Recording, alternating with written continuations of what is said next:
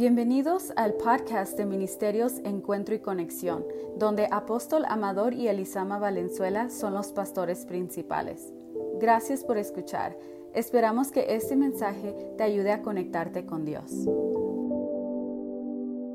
Yo honro a mi apóstol y agradezco esta oportunidad. Créame que es un privilegio estar aquí, pero es una responsabilidad también delante del Señor.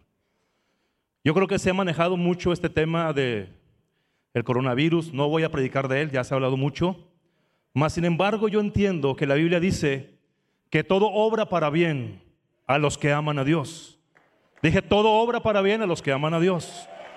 Aunque no entendamos cómo es que esto obra para bien, pero Dios ya tiene un plan perfecto. Yo creo que Dios quiere que el pueblo del Señor se humille más y que la gente reconozca que solamente el Señor es el único que puede tener cualquier peste que llegue. Hoy estamos unidos en oración y creo que más que para que se quite el virus, sé lo que voy a decir, es para que la gente entienda que es impotente, que no puede, que depende de Dios. Alguien podrá decirme, pero pastor, hay que orar para que se quite, hay que orar para que la gente entienda y venga a los pies del Señor, para que se humillen y esto pueda ser un motivo para que se entreguen al Señor completamente. Y los que ya somos hijos de Dios, para verdaderamente, hermano, humillarnos delante de la presencia del Señor. La Biblia dice que ninguna plaga va a tocar nuestra morada. ¿Para quién? Para los que confían en el Señor, porque estamos bajo sus alas y debajo de sus alas estamos seguros.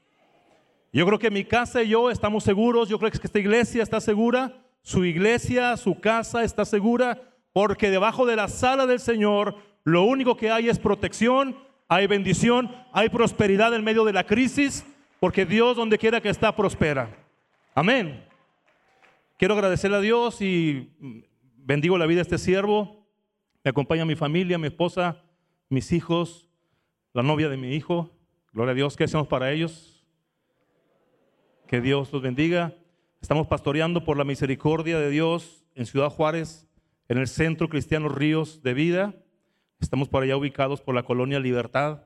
Y bueno, Dios tiene un propósito también allá. Allá por las lomas también.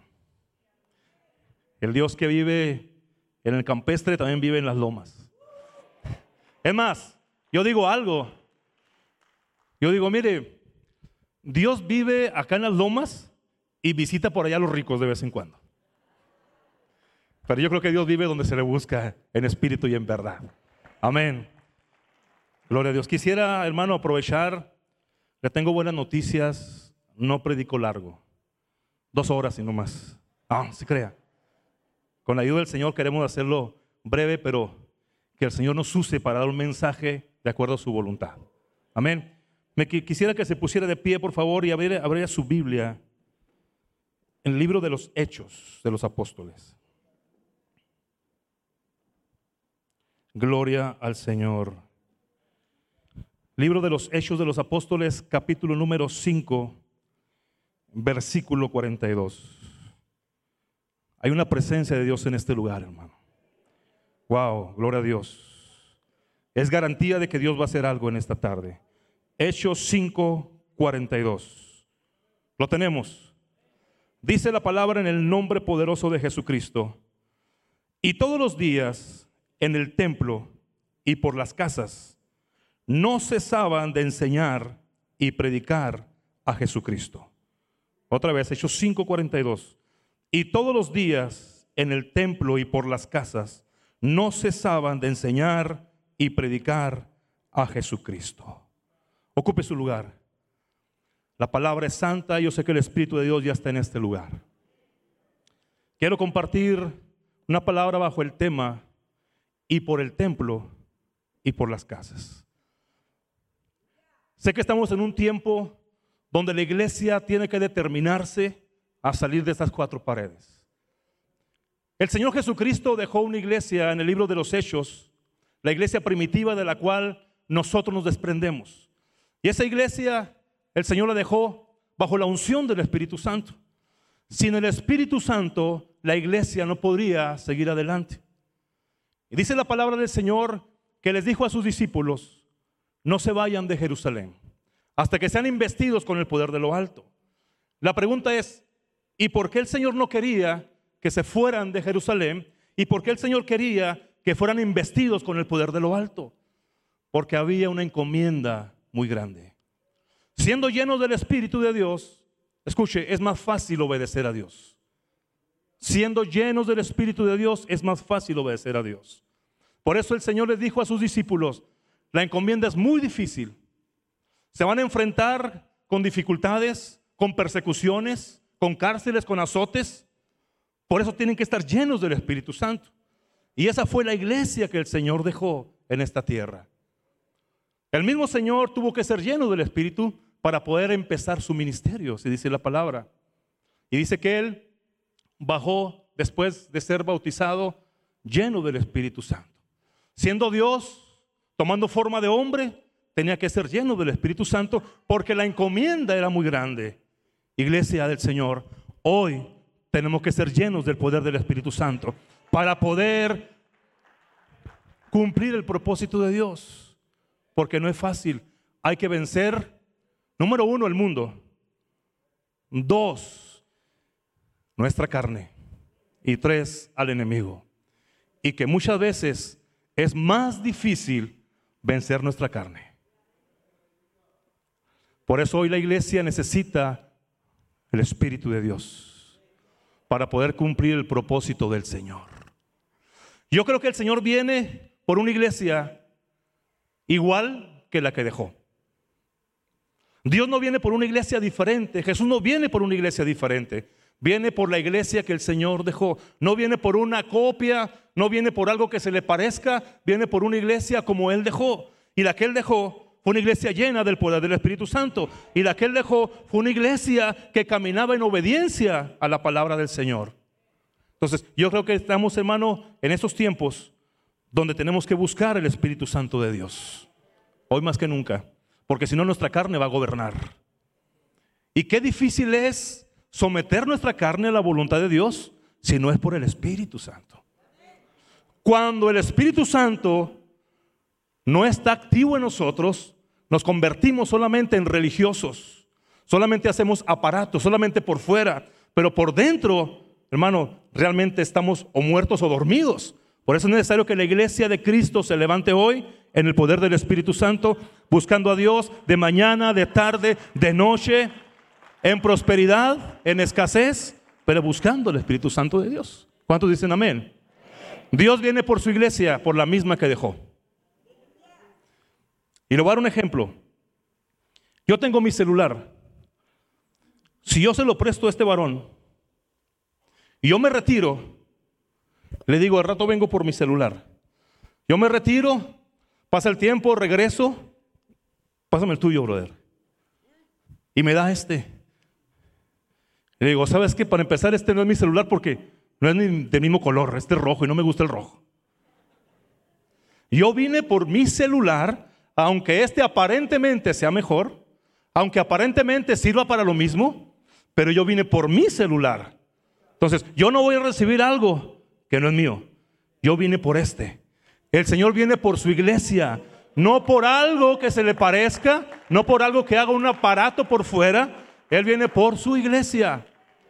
¿Sí está aquí? Y en ocasiones, lo menos que estamos pensando es que Jesús viene por su iglesia. Estamos tan atareados, tan preocupados por circunstancias, que se nos olvida que el Señor va a venir por su iglesia. Y el mensaje que yo le traigo hoy es que si Jesús viene por su iglesia y viene por la iglesia que Él dejó, una iglesia llena del poder del Espíritu Santo, repito, pero una iglesia que obedece al Señor, una iglesia que trabaja para el bien del Señor. Aquí me dice que el Señor dejó una iglesia que predicaba y que enseñaba en el templo y en las casas. Oiga, en el templo y en las casas. No solamente en el templo, sino que se complementaba en las casas. Y yo sé que en esta iglesia hay una visión. Hay una visión, no sé cómo le llame, células, este, grupos de hogar, pero eso no es una visión solamente de encuentro y conexión. Es una visión que viene del cielo precisamente. ¿Y para qué el Señor nos está diciendo, reúnanse en el templo, pero también en las casas? Porque la atmósfera, porque la dirección, porque a lo mejor lo que se realiza es diferente. Aquí hay una atmósfera a lo mejor donde se toca la batería, se toca el teclado, hay un coro. Y gloria a Dios, nos llenamos de la presencia de Dios aquí. Se predica la palabra de este púlpito, pero en la casa hay una relación más íntima. En la casa hay enseñanza, que hay predicación. Y lo que me enseña la palabra es que los primeros fueron discípulos, luego fueron apóstoles, se reunían también en casas. Me pregunto, ¿por qué iglesia viene el Señor? ¿Por la que se reúne en la iglesia y en las casas? Aunque a algunos se le da por un signo de interrogación grandísimo. Y va a decir, entonces si no me reúno en casa, el Señor no viene por mí. Venga a decirle que aquí usted busca la presencia de Dios, aquí desciende el Espíritu Santo, pero en las casas alguien le enseña la palabra, alguien ora por usted directamente, se preocupa por usted. Es más, sus problemas ahí en la casa, ahí en esa reunión, hermano, el Señor los mitiga.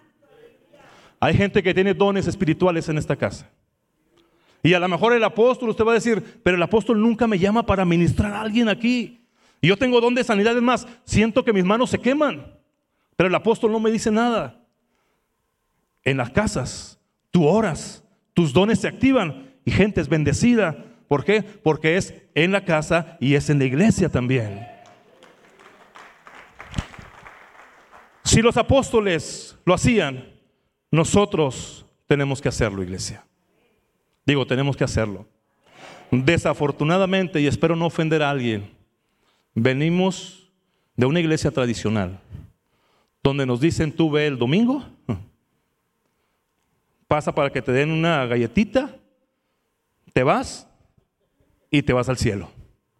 Muchos venimos de allá.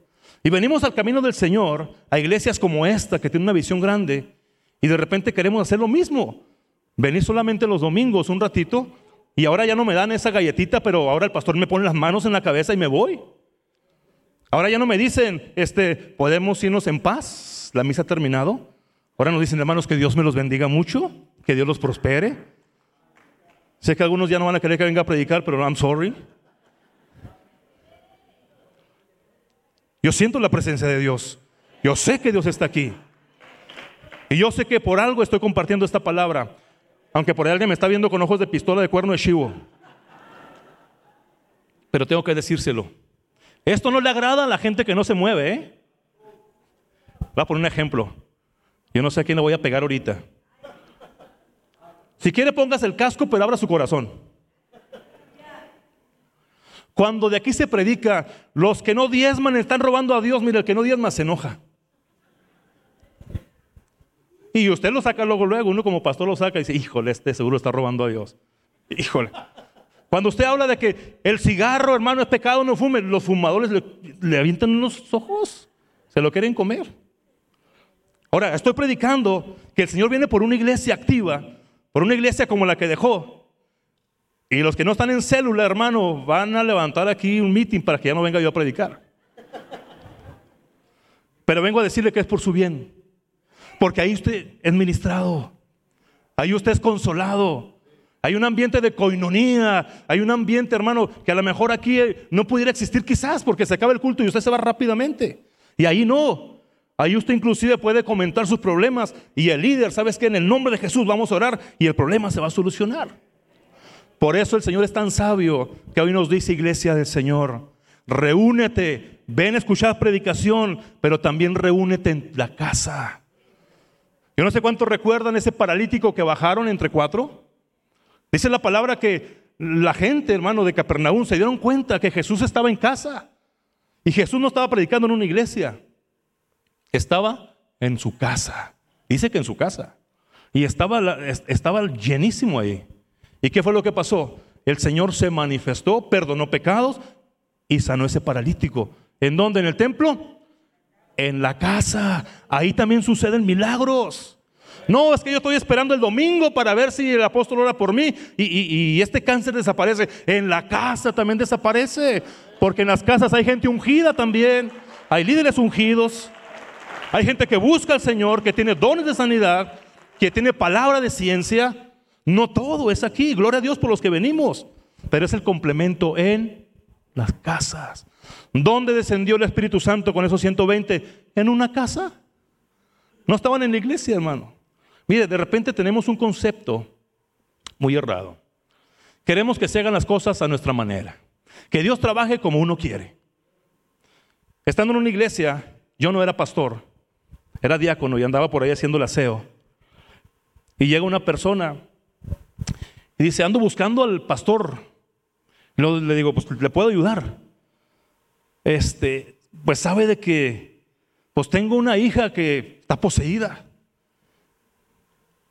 Le digo, pues si gusta, puedo ir a orar. No, no, no, que sea el pastor. Cuando llega el pastor, le digo, oiga, vinieron a buscarlo. ¿Quién? Pues una persona que, que estaba en... Nombre que iba a ir yo, dice. No, no, así dijo, ¿eh? Mangos que voy a ir yo, dice. La gente se pierde la bendición por querer cuadrar a Dios, por querer meterlo en una cajita que solamente así va a actuar. A la gente que usted dice, ese hermano nomás viene al culto y está sentado, él puede tener una unción que le va a ayudar a usted para sacarlo adelante de la situación adversa. Y yo no digo que Dios no usa a grandes siervos, profetas, evangelistas, pero Dios usa cualquier instrumento que se limpia, porque el vaso que se limpia es el vaso que Dios usa. Usted ve gente a lo mejor aquí enfrente y va a decir, wow, qué unción. Y se acaba, hermano, ore por mí. El que está enseguida a lo mejor tiene más unción que el que está aquí enfrente. Pero lo menospreciamos. Es que algunos vemos el físico solamente. Si está negrito y chaparrito, no califica. Aparece alto y güero, que, ojos azules. No, pues, ora por mí. Ni unción trae el pobre. Es más, ¿quieren que ore por él? Ajá, que hable inglés. Porque el español como no es de mucha unción el español. Híjole, hermano, le estoy pegando a alguien. Ya me voy. Si ustedes vieran la cara que estoy viendo dos, tres, se agüitarían, hermanos. Disculpe la palabra, pero es una realidad. Necesitamos apegarnos a la palabra del Señor. Otra vez, iglesia, necesitamos apegarnos a la palabra del Señor. Quítate ya ese argumento de tu mente que no te deja avanzar. Que solamente ves a los hermanos en una apariencia. ¿Por qué no te dejas ministrar por alguien que a lo mejor hasta mal te cae? Hijo, estoy sacando trapitos al sol aquí. Es que ese hermano se cree muy espiritual. Pero si vieran, aquí no hay, nomás en la iglesia donde yo vengo. Pero si vieran, hermano, que ese chaparrito, morenito, gordito, peloncito que está ahí, tiene una unción poderosa. Hay un testimonio de una persona que dice que en su familia están endemoniados. No sé por qué hablo de endemoniados. No estaba ahí en el... Dice, de repente llegó una, una mujer ancianita, chaparrita, dice, parece motorcito. Y en cuanto abrió la puerta, el endemoniado empezó a gritar, ¡No! El físico te engaña. El físico te engaña.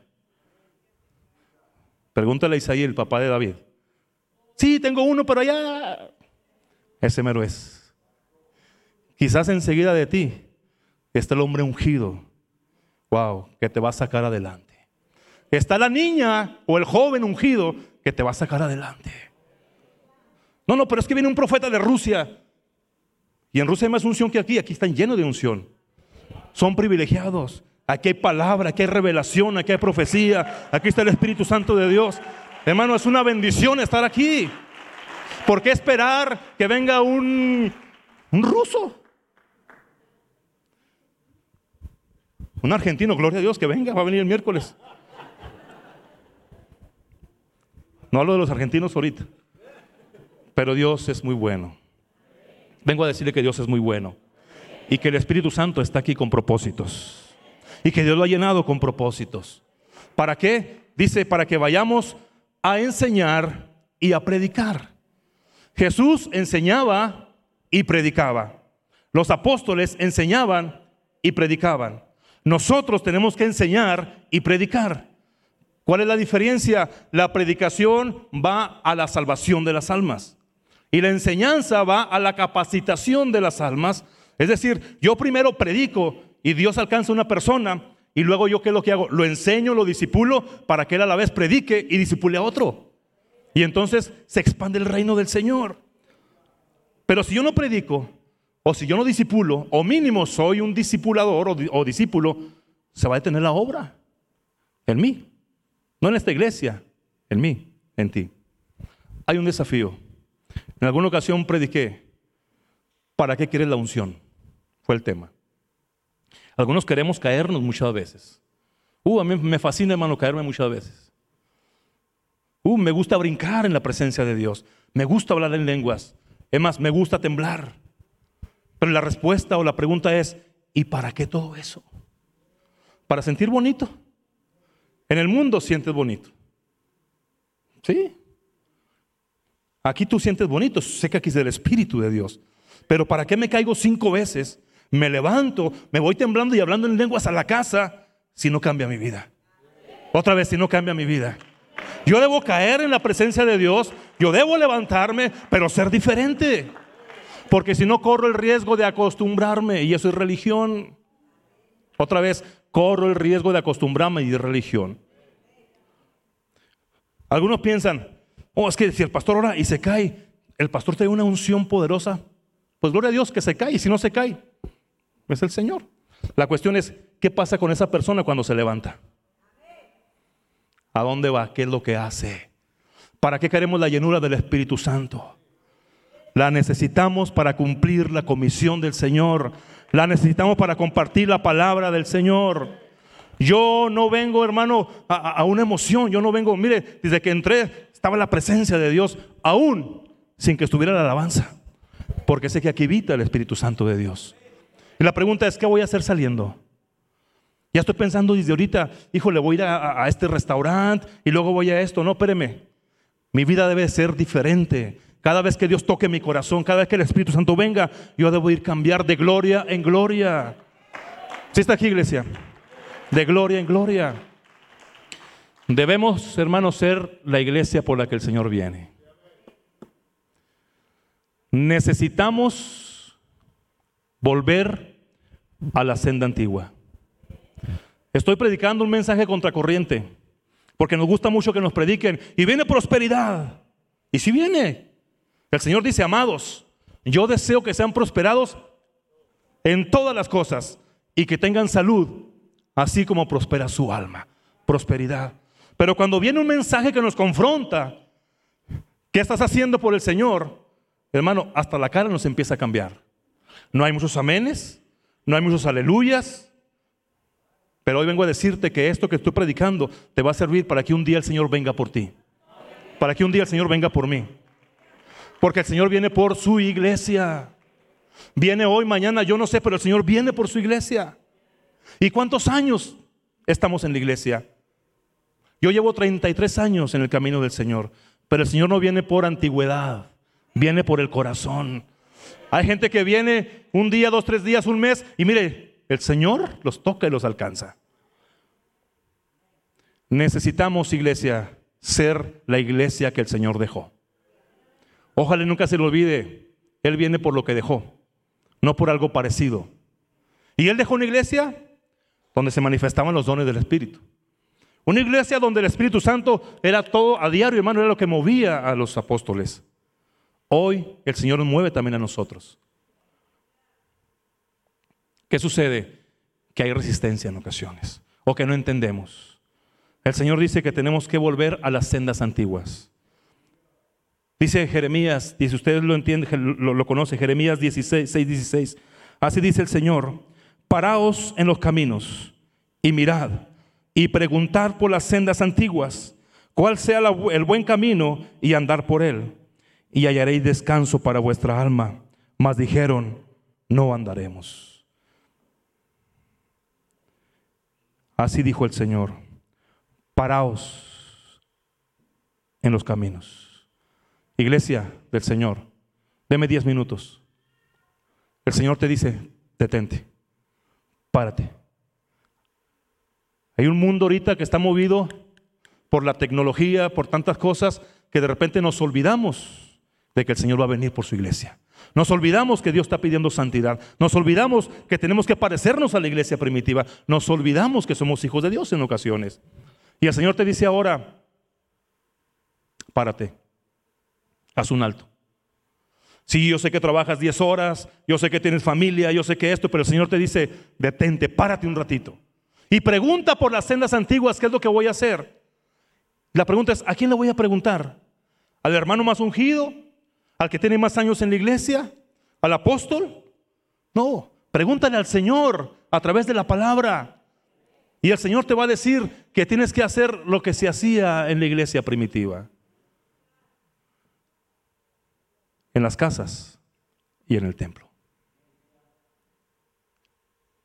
Yo voy a orar al final.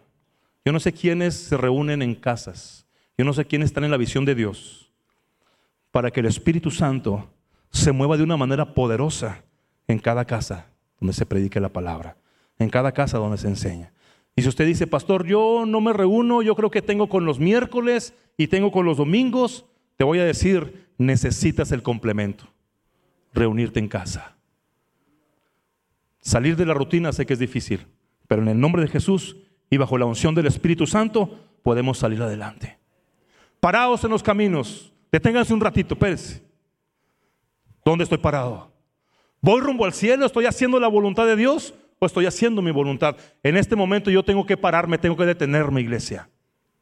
Y lo dice, y mirad, es decir, ¿qué estás haciendo? Pon atención a dónde va tu vida. Y luego ya pregunta, ¿por dónde me voy a ir? Sencillo. ¿Qué hacía Jesús? Enseñaba y predicaba. ¿Qué hacían los discípulos que después fueron apóstoles? Enseñaban y predicaban. ¿Qué debo hacer yo? Enseñar y predicar. La ecuación es sencilla. Iglesia, la ecuación es sencilla. Yo tengo que enseñar y tengo que predicar. Yo tengo que alcanzar gente. Esta iglesia se va a llenar cuando seamos discipuladores. Otra vez, cuando seamos discipuladores. Entre ustedes hay gente, teólogos, hay gente ungida. Repito, hay gente que tiene dones. Y hay hogares que en el nombre de Jesús y por fe se van a empezar a abrir para que usted comparta lo que Dios le ha dado.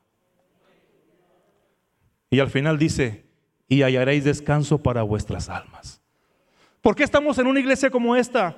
Porque yo quiero descansar, que mi alma tenga descanso. Porque yo vengo de un mundo donde mi alma no tenía descanso. Donde había pura zozobra. Donde andaba buscando la manera de que mi alma tuviera, mas nunca la encontré. Y el Señor dice, en cuanto empieces a practicar lo que practicaron los apóstoles y discípulos, vas a empezar a tener reposo en tu alma. Va a haber gozo. Cuando uno es usado por Dios, hay gozo en tu alma, hay regocijo en tu alma, hay paz en tu alma. Eso es lo que usted necesita, eso es lo que yo necesito. Jesús viene por una iglesia. Yo espero en el Señor que estemos preparados. No, no, no que nos vayamos a preparar, que estemos preparados. Hoy pregunta, ¿cuál es la senda antigua? La senda antigua es obedecer a Dios, evangelizando, sanando, llevando palabra de bendición y como consecuencia, hermano, Dios va a salvar y va a añadir los que tienen que ser salvos. ¿Cuántos dicen amén? Yo quiero preguntar, ¿cuántos instrumentos de Dios hay aquí? Levante su mano, ¿quién es instrumento de Dios? ¿Sabe que en una casa hay vasos de honra? Y usted que levantó la mano es vaso de honra. Dios ha puesto su mirada en usted, se lo aseguro. Es más, Dios tiene un plan, y lo que voy a, voy a hablar sé que es del Espíritu Santo porque siento su presencia. Dios tiene un plan de derramar más de su Espíritu sobre usted que levantó su mano. Porque sabe que es un instrumento en sus manos. Y lo que Dios anda buscando son instrumentos en sus manos. No un número. ¿Cuántos son en esta iglesia? 500. No anda buscando números el Señor, anda buscando corazones. Anda buscando vasos limpios. Hermano, pero vasos limpios que puedan ser usados. Porque un vaso limpio, si no se llena de recipiente, no sirve de nada. Más cuando se llena, es porque va a ser usado. Es porque va a quitar la sed de alguien. Y el Espíritu Santo lo va a visitar a usted que levantó su mano. De una manera poderosa. Dije, de una manera, yo siento muy fuerte la presencia de Dios. Yo sé lo que estoy hablando. Viene como fuego el Espíritu Santo y lo va a levantar más todavía y va a ver más su gloria. La gente, escuche, va a decir, ¿qué le pasó a Fernando, a Francisco? ¿Sabes qué le pasó? Un toque del Espíritu Santo cambió su vida. Un toque de la presencia del Señor vino y modificó toda su vida. Oye, apenas tienes un domingo en la iglesia, ¿qué te pasó? Oh, vino aquel que cambia nuestra vida y tocó mi corazón y ahora soy diferente. No hay antigüedad en la iglesia y gloria a Dios por ello. Digo, gloria a Dios por ello. Aunque algunos que tienen antigüedad pelean su banca, su lugarcito, gloria a Dios, qué bueno, pero pelea el lugarcito en el cielo. Otra vez, pelea su lugarcito en el cielo. No, no, es que aquí voy yo, hermana, con permiso, aquí voy yo. Qué hermoso decir, ese es mi lugar y nadie me lo va a ganar.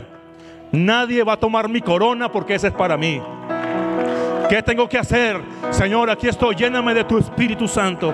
Señor, yo necesito de ti. Wow, algunos pensamos que no requerimos cambiar, yo requiero cambiar todavía. Y yo sé que voy a cambiar más todavía. Cuanto más lleno soy, más cambio hay en mi vida. Cuanto más lleno eres, hay más cambio en tu vida. ¿Qué hace la diferencia, hermanos, de este lado? Disculpe, pero lo voy a predicar a ellos porque andan medio agüitados. ¿Qué hace la diferencia en tu vida? Mira, mañana te vas a levantar y vas a ir a trabajar. No sé, 6, 7 de la mañana. Pero ¿cuál es la diferencia de que hayas venido hoy al servicio donde está el Espíritu de Dios? Si te levantas afanado, si te levantas preocupado, si estás diciendo qué va a pasar con mi vida, con las deudas, el Espíritu Santo dice la palabra que Él te va a guiar a toda la verdad y a toda la justicia. Y la verdad de Dios es que Él trae paz para tu vida. Y la verdad de Dios es que no quiere que tengas inclusive ni una cara, hermano, de que, qué terrible. Mire, cuando yo me hice cristiano del nombre de Jesús, porque primero era, sé que se graba, mejor no digo nada, pero, pero Dios me perdonó. Me dijeron, esos del nombre de Jesús tienen, parece la cara como de pan blanco, siempre andan con la cara larga. Y ya que veo puro pan dulce. Bueno, veo algunos cuernitos también, pero... Es una mentira. Cuando el Señor verdaderamente está en el corazón, se refleja en el rostro. Yo no puedo andar agachado diciendo, soy cristiano y tengo unción. ¿A cuál iglesia vas? Dile que vas a la de enseguida, que no, que no vas a esta. Pues qué terrible es eso, hermano. Que andas en el trabajo y, el más agüitado eres tú. ¿Por qué no comes? Es que estoy ayunando, pues cambia la cara. Dice Señor, lávate la cara, peínate y bañate y lávate y anda contento. Oiga, yo creo que ahí en la puerta uno tiene que ponerse a examinar la cara de cada hermano. Usted pase, le necesita una unción. Usted, usted ora por los demás. y yo creo fielmente, iglesia, que somos cartas abiertas leídos por todos. El apóstol Pablo a mí me dice que yo, no, no, espéreme, yo no, que sea pastor, no, no, no, yo soy un hijo de Dios. Y somos cartas abiertas leídas por todos. No, en, en la iglesia algunos levantamos la mano y lo que usted quiera, pero afuera andamos pateando el bote por la calle. Y vamos y predicamos y va la gente para ser como tú. Mejor me voy con los testigos de Javier, digo de... Necesitamos reflejar, hermanas, necesitamos reflejar y ustedes lo hacen. No es porque estén aquí, pero las pongo como ejemplo, Dios lo sabe. Porque transmiten, transmiten, y, voy a criticar sanamente. Hay iglesias donde se danza, pero se danza nomás. Y aquí se transmite. ¿Por qué? Porque aquí está el Espíritu Santo de Dios. Aquí hay algo muy especial. Sé que hay ángeles en este lugar. Dije, dijo alguien por ahí, usted no tiene la culpa de la cara que tiene, pero sí de la que pone. Yo quisiera que reflejáramos al Señor. Dijo uno de los grandes, testifica, testifica, y cuando sea necesario, habla. Otra vez, por si a alguien no le cayó el 20. Testifica, testifica. Y cuando sea necesario, habla. Es decir, que tu comportamiento, que tu vida, que lo que tú reflejas, realmente diga, ese es cristiano y quiero ser como él. Y te van a preguntar a cuál iglesia vas, encuentro y conexión. Ahí está la presencia de Dios, es el que llenó mi corazón y cambió mi cara. ¿Para qué se pone tanto maquillaje, hombre? ¿Qué no dice que, el Señor hermosea el rostro? Puros guapos hay aquí. El Señor hermosea el rostro. Y se ve la diferencia. Agarra una foto de cuando antes de que se convirtiera y, y vea la de hoy. Voy a decir, wow, Señor, gracias porque me hiciste guapo, Señor. Hay beneficios de servir al Señor. Otra vez, hay beneficios de servir al Señor. Dios viene por una iglesia llena del Espíritu Santo que testifique que Jesús vive en el corazón. Yo creo por fe en el nombre de Jesús que esta iglesia se va a llenar y se va a llenar pronto. Porque aquí hay un pueblo, aquí hay vasos limpios de honra que van a empezar a testificar con su vida lo que Jesús ha hecho por ustedes.